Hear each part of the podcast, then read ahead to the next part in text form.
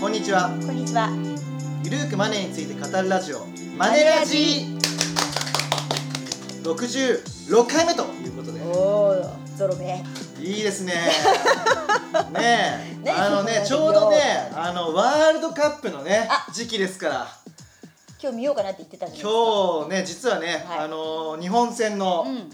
初戦なんですよ、ほうほうほこうの収録してる日がねおお。ちょっとね、うんバー行ってね、うちょっと盛り上がってこようかなとん。いいじゃないですか。みたいな。いちょっとや実はね、いこう見えてね、うんあの僕高校3年生までサッカーやってたんですよね。ああ、なるほど。そう、もう今や情熱は全くないですけど、うん、っていうかなんかさ、体鈍ってるよね。まあ鈍ってますよ。はい、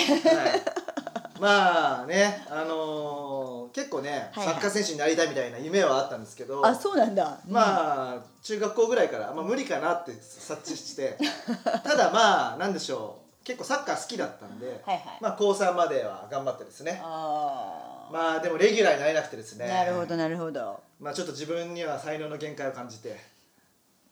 で、まあ、サッカーをもうすっぱりやめてですねやっぱりやめて。はいでも大学からテニスしたんですけどああ、でチャラく遊んだっていうことチでャね。ラくないですね、はあいはいそはのいテはい。ニスイコールチャラいっていうのはちょっとこうすごい世世に反感ああをそうかそうかごめんなさいリスナーの皆さん叩かないでーって今の大丈夫かなはいというわけで、はいはいえっ、とまあワールドカップとは全然関係なくてですねはいはいあの前回に続いて、うん今回はちょっと投資信託の、はいまあ、商品選びの基本についてなねるほどあの手数料とか、うんまあ、人気ランキング以外のポうんイントをちょっとお伝えできればなと思うんですけども、はいまあ、せっかくなんでですね、あのーまあ、著書が出ましたので、うんうんまあ、投資信託勝ちたいならこの7本からちょっと高山さんに目次でちょっと選んでいただいて、うんその中からね特別にご紹介したいなと思います。おおでどの7本買えばいいかは実際に買ってね読んでいただければと思い ます 美味しいところはねはいはいはいはいじゃあ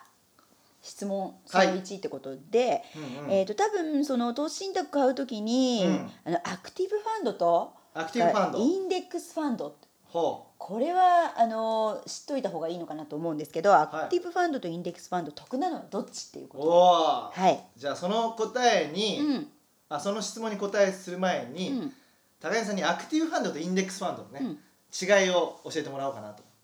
はいどうぞでインデックスじゃあまずインデックスファンドは、はいあのまあ、例えば日本だったらこうトピックスとか日経平均とか、うんその代表的な株価指数に連動して運用されるファンドのことをインデックスファンドと言います。ほう日本だと、まあ、トピックスとかうん日経平均株価、そうですね、あうーんね、はい、海外だと海外だとなんだっけ え MSCI 国際指数とかああそうですね。はいはいはいはいとか S&P 500と S&P か500とか、はいありますよね。はいはい、そういう代表的な指数に連動して運用されるものがインデックスファンド、うん、でその機械的にねできる。機械的にできるってことですね。はい、人件費かからない。はいなるほどコストも安いだから、はいうん、で、えー、とその代表的な株価指数を、えー最終的にはこう上回る運用を目指すものこれがアクティブファンドってことですね、うん、なるほうんど。はい、はい。どうやって上回るんですか？これはねあのファンドマネージャーの力量にすごく左右されると思うんですけれども、まあ、上回るっていうことなん一応市場の平均を上回る運用を目指すってことなんで、まあ、あのファンドマネージャーの方が企業に訪問してこの企業いいなとか悪いなとか、まあ、いろいろこうあの銘柄を選定したり業績を分析したりしながら、えー銘柄を選んで投資するっていう感じですかなるほね。どねうんあとは買うタイミングとか、そうですねい売るタイミングもちゃんと考えてね。っうん、ていうのがまあアクティブ型で、はいまあファンドマネージャーのちょっと人件費とか運用報酬があるんで、そうですねこれまはあね、僕たちが買手間暇かかるからうにはちょっと高くなっていると。うん、はい、で大体インデックス型は0.1から0.4%ぐらいが信託報酬はいはい、でアクティブ型は1%から3%、っうん、ていう感じなんですようんうね、んはいで前回うのんね回を聞いていただいた方はですね、いうんおアクティブ型高いんだと信託報酬ね、はいでそういえば頼藤信託報酬低いものを選べよなって言ってたよなうと、んうんうんじゃあそしたらどうすればいいのっていう感じですよね、はいでアクティブ型は、まあ、コスト高いんですけども、うんコストを上回るうん運用成績を出せれば、それはいいですよねそ。れはいいですねそううん例えばね、あのーテレビ東京の「番組であるカンブリア宮殿っていうのがあって、そこで紹介されたひふみ投資はいはい、レオスキャピタルワークスが、まあ、運用してる、はい、ひふみ投信は、うん、えー、と直近5年で20%ぐらい、これすごいよね驚異的なパフォーマンスですよねそうなんですよ、うんで運用、えー、と信託報酬が1%はいだったん、1%ぐらいかな、うんなので19%ぐらい自分が手にできるんですよそうねリパーリとしてねそうであればアクティブ型っていいですようね、ん、はい、ただねそんなねアクティブ型ばかりじゃなくて、うん実際はコスト以上に運用成績ができないっていうのが多いと。うんうん、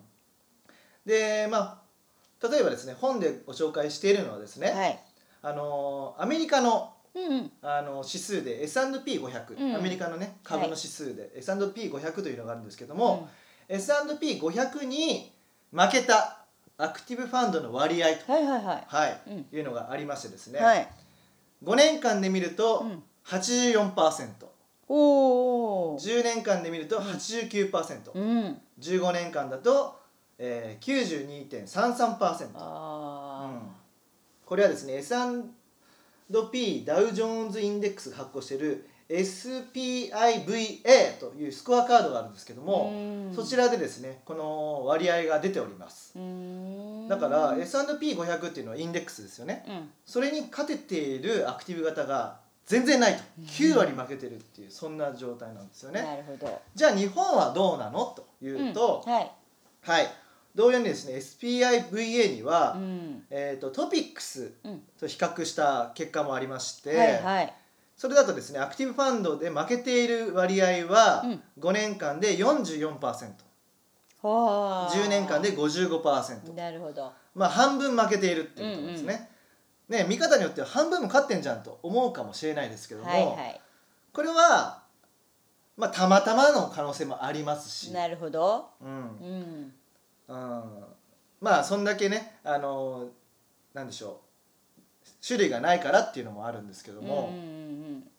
じゃあその55%ねの以外の45%選べばいいじゃないというのはあるんですけどうんも、うんうんまあ、それ選んだとして、うんこの先も勝ち続けるって保証はないんですうよんね。うん保証があるのは信託報酬が1%かかるっていうはいはいコストの部分だけねコストの部分はずっと継続されると、うんはいはい、どうしますかということですねアクティブファンド勝ち続けるアクティブファンドを選べるっていう自信があるんだったらそれを選べばいいでもそういうのがないんだったらインデックスファンドを選んどいた方が無難ですよねっていう話なんですよね、うんはいというような、はい、分析結果を載せてまして、はい結果的に、うんまあ、じゃあインデックス型の方がまあ得なんじゃないかとうん得する可能性が高いんじゃないかなというふうな、まあ、結論を僕は持ちましてそれを紹介してますただね、うんただアクティブファンドでもひふみ投資みたいなのはいがはいあるんで、うんうんそういうのを選べればねいいんですけども、うんまあそういうふうな選択能力がないんであればインデックス型のが無難ですよということですねだってあれでしょあの積み立て NISA でもラインナップされてるほとんどがインデックスですよねそうそうなんですよアクティブ型っていうのは確か16本ぐらいしかなくてなでくすてねねうんうんうんはい皆さんはどちらを選ぶかはいもう答えは出てるんじゃないかなと思いますはいはいじゃあね、えー次は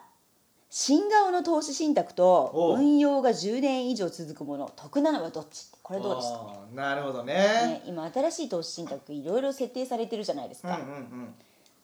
どうなんでしょまあ新しいイコール良いとは限らないってまずはねう、ほう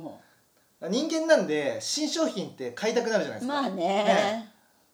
あの iPhone 新しいの出ましたはいはい、っはて買い、いたくなるじゃないですか、もうすぐ買いたいいやすぐ買いたいよねすぐ買いたいまあ、あとはなんかね流行りの店があって、うん新しいお店ができたら行きたくなるじゃないで行すきか、たくなりますねでもそれってやっぱ実績がね、見えないじゃないですか、はいはいはい本当にいいのかっていう、うんなので、うんまあ運用がね長く続くものの方がそれはいいですよね実績を見れるっていうことで、うんうんうんでね、あのー皆さんにお伝えしたいのはですね、うんうんあの2017年の1年間うにん新しく登場した投資信託は何本あるかということなんですよねお今6,000本あると、はい、あの前回ですね放送で言ったんですけども、ーはいそのうちのご523本、うんこれが2017年の1年間に新しく登場したと、えー、結構ありますねう。ん、で登場しては消えていく投資信託もあるっていうことなんですよね、はいはいはいうんなぜ消えるかお金が集まんなかったら消えますよね、はい。うんそうそこをね運用し続けても運用会社儲かんないですから、はいまあだから新しく出ては消えていくう、ん。うん。もちろん新しい商品の中にいい商品もあります、はいはい。でもそれがどれが残るかなんて分かんないじゃうないですか、ん。だったら確実なのは運用が10年以上続いていたり、うん。まあ、5年以上でもいいと思うんですけども続いているものの方が無難だようんというのが結論ですね、うんうんうんうんやっぱね長く支持され続けるって大変なことですもんね。そうそうそうそやっぱりうそうなんですよ、うんでまあ10年以上続いていてうんかつみあの皆さんから集まるねお金お金をその総額はですね、うんまあ、純資産総額っていうんですけども、はいまあ、せ正確にはうん皆さんから集めたお金から運用コストうをん差し引いたものが純資産総額になるんですけども、はいはまあ、それがたくさん集まっているかどうかとい。うんでかつ10年以上、まあ、堅調に運用できてきてこれているのかと、うんはい、で信託報酬とかも安いのかうんうんそういった観点で選ぶといいのかなと。はいはい。うん、で新側のね投資信託例えば積み立て NISA に入っている商品っていうのは新側の投資信託多いんですよ、うんはいはい。うんでもその場合は、まあ、例えば1年とか2年、ねあのーすぐにねなくなるとは考えにくいので、うんちょっとその様子を見てそれでもなんか全然純資産総額が低い状態のままであればその商品はね解約してもいいのかもしれないですね、うんうん、そういった形で選ぶといいのかもしれないかなとうんはい思います。はい。次はねあのこれ結構悩んでる人いるなと思うのんが、うん自分でポートフォリオも組むことと、はいバランス型投資信託を買うとほうどっちがお得ですかっていうことですね。なるほど、はい。それは ね答えとしては自分で組む方がいいですよね。まあコストの面からはね。そうそれはそうコストの面かうらんその先ほど言った信託報酬はい。の観点から言えばまあ自分で組む方がお得と。うんただでもそうは言っても忙しいしうん自分でポートフォリオポートフォリオっていうのは商品の組み合わせですね。うん。商品を組み合わせるのが手間だし分からないしどうやってわ分かんないよね。分からないっていう場合はう、ん。まあ、バランス型っうんうん。ていうねあのあらかじめその資産の配分をセットしてある商品がありまして、はい。それを選んだ方が、まあ、楽ちんですよね。うんうん。なるほど。はいはい。で昔はねバランス型ファンドと言われているものは、うん信託報酬結構高いものが多かったんですよ。あのと0.5%から0.8%ぐらいのゾーンが多かったんですけども、まあ、積み立て NISA が始まったことでかなり安くなりましてね、うんうん。うん。えー、と一番安いのだとですねあの EMAX ススリム、はいはいはい。はい、8資産均等型っうん。ていうのが、えー、0.17%ぐらい、ねえ、それすごい安い、かなり安いですよねねはい、のがありますので、うん。はい、それをねあの使っていただくといいのかなと、はい。うん、いうことですね。はい。はいまああのー自分でね資産配分をセットしないといけないっていうのもそうだしあと初めに資産設定したとしてもマーケット動く市場環境動いてるので例えばね株式と債券で50%ずつって設定したとしても1年後には株式80%で債券が20%になっていることもあるんですよ。うんうん。はいはい。でそのまま放置するとどうなるかっていうと株式の比率が多くなってるんで、うん結構値動きをするようになってしまうんですよね。うん。うん。あまりね値ね動きをしたくないからうん債券も組み入れて 50%50% にしたとしても、もうん。株のね比率が多いのでうんさら、されてしまうと、うんだから元本割れする可能性も増えると、うん。だからその場合は元元のね配分に戻すはいはこれをリバランスとい。うん。言うんですけども、うんうんそのリバランスもバランス型ファンドではやってくれると自動的にそれいいよねだってそう株ってさまた債券買いましてなんてさ、ん普通はちょっと難しいですもんねそうそうそう、うんでリバランスのやり方は、あの値上がりした資産を売って、うんうん値下がっているものを買い足すっていうで今の例では株式を売って債券を買い足すっていう感じなんですけども、それめんどくさいですよね、うんうん、そう忙しい人はずっとね口座引き落としで淡々と積みあ積み立てていくと、うんそれがやりたいと思うんですけども、まあそれがね面倒という方はバランス型ファンドを買っていただくのがいいのかなということですね。はいはい。はいまあ、自分でねやれるっていう方は自分で組んでいただいた方がうんうんコスト安くて、はい自分の思い通りのうん資産配分にできます、うんうんうんはいはい、今の話を聞いていただいて、まあ、どっちがいいかっていうのを決めていただければと思いますはーいはいあとどれぐじらいゃあ最後1個ぐらい最後一個ぐらいはいあじゃあこれね結構ね銀行でおすすめされる可能性があるので言いますけどほうファンドはテーマ型と通貨選択型どっちが得あーなかなか難しいのいきます 結構さ通貨選択型押されてる人いないまあそうで押すせされねてる方、うん、えっ、とですね、はい、まあ、まず説明からなんですけどもあの、うんテーマ型はですうね、んあのまあどっかのテーマに絞っうんはいはたい株とかを買うって感じですね、うんうん例えばあのバイオエネルギーうんはい、再生可能エネルギーとか再生医療、うんロボット、うんあとはフィンテックとかそういうテーマに合った企業の中からいい企業を選んで、うんまあ、ファンドにするそれがテーマ型の投資信託です。はい、で、まあ、通貨選択型というのはですね、はいちょっとこれはですね結構複雑なんですけども。一般的な投資信託っていうのは例えば国内の、まあ、トピックスに、まあ、あ選ばれている株から選ぶとかう、んうんそういったものなんですけども、うん通貨選択型というのはまず投資対象商品っていうのが、うんうんまあ、株とか債券っていうのはありますよね。はいはいでかつ通貨については南アフリカランドとかうんはいトルコリラとかそういう外国の通貨を選ぶとはいは日本の円じゃなくてね、いなるほどでアメリカのドルでもなくて、うん新興国の通貨を選んで、うはい、組み合わせるってことですんなるほどそれはなぜそういうふうに組み合わせるかっていうと、んんよりなんでしょう分配金が欲しいとか、はいはいはい分配金を出すためにそうやって組み合わせてうんうん複雑にすることでですね、まあ、利回り運用利益を、まあ、積みあの積み上げるっていうことをやるんですけども、うんまあ、そうするとね、まあ、もちろん信託報酬も高いし、まあ、コストがかかるわけですよ。うんまあ、うまくいけばたくさん儲かる可能性もあるんですけども、はいはいはいここでねテーマ型と、まあ、通貨選択型どっちが得って話に戻戻っていきますが、うんどっちもダメです ね結論としては。うんはいまあ、まずテーマ型はあの旬が過ぎると誰も見なくなるんですよね。フうんィンテックって一時期いいかもしれないけど今って別にまあふーんって感じになってるじゃないですか。まあね一時期よりはだいぶね、ロボットアドバイザーすごいとか、はいはいはい、仮想通貨すごいってありますけども、うん今下火になってますよね、はいはそういうふうに忘れ去られるとみんな投資しなくなるんです、いなるほどはい、自分のお金をそのファンドに入れてたのを引き上げたらうんファンドってどうなりますかなくなっちゃなうくなっちゃいますよね、うんはいっていうことは損する可能性もありますよね、はいはいはいマイナスの状態の時にみんなお金を引き上げたらなくなっちゃうんで、うんうん損が確定してしまうとうんはい、まあ、テーマ型ファンドあのもちろんね、あのー自分でね株どの株を選べばいいかわからないっていう方は、うん旬なテーマを選ぶのはいいんですけども、まあ、長期的な運用には向いてないですかね、はいはいはいうん、な例えるばほど1年限定とかでやるんであれば、うんまあ選んでもいいかもしれないうんで通貨選択型については、うんまあ、先ほど言ったように仕組みが複雑ですよねねえ分からない人多いよなそうでかつ運用コストも結構かかると、うんうんで、ね、お聞きいただいて分かったと思うんですけども新興国の通貨とかにも投資するってことはかなりリスクを取ってうんますよね、はいはいうんうんまあリターンがそれなりにね見合ったものが得られればいいんですけども、うん通貨選択型ファンドうんの多くはマイナスが多いっていう運用成績は、うん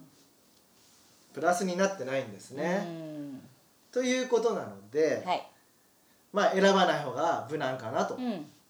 いうことですね、はいまあ、選んだ方がいいのはインデックス型の方がいいよということになります、はいはい。ちょっとねこの回このね、うんクエスチョン難しかったですね。ちょっと難しかったけどねでもおすすめされてる方が意外に多いんですよこう分からないまま通そう貨そ選うそ択う型そうで買ってる方も結構いらっしゃるのでうん、あの窓口行ったら多分こういうのを勧められると思います。はいあのね通貨選択型っていうのはね、ん一番ね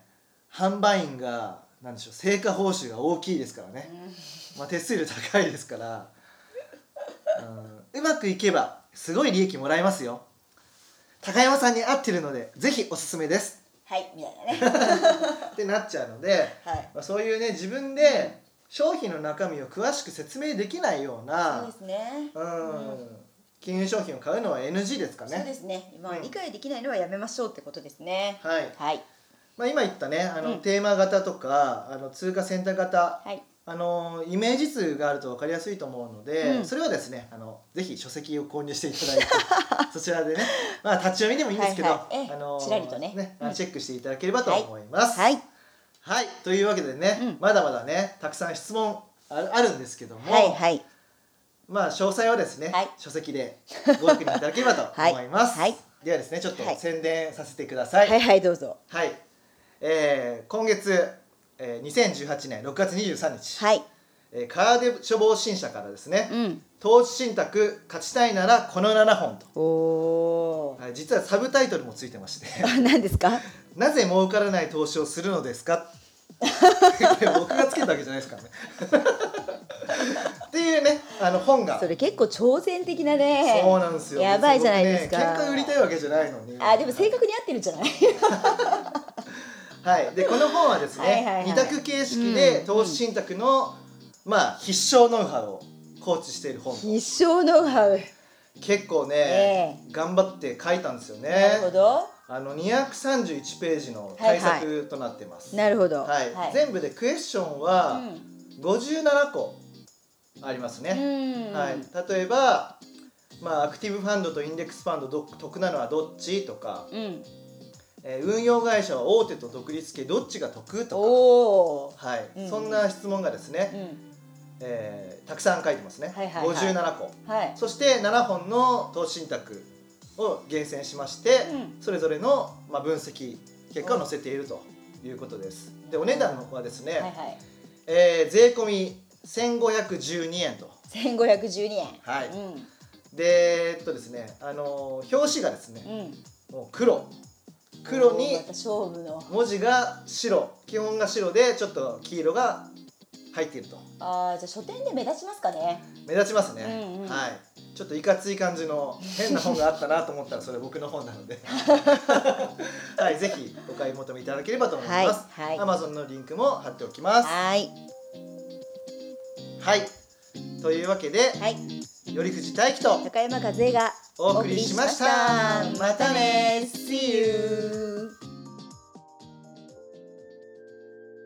この番組では皆様からのご意見ご感想をお待ちしております宛先は info アットマークマネー &you ドット JP info アットマーク moneyandyou ドット JP までお寄せくださいこの番組はマネー &you より藤大輝高山和恵制作リベラミュージックでお届けしました。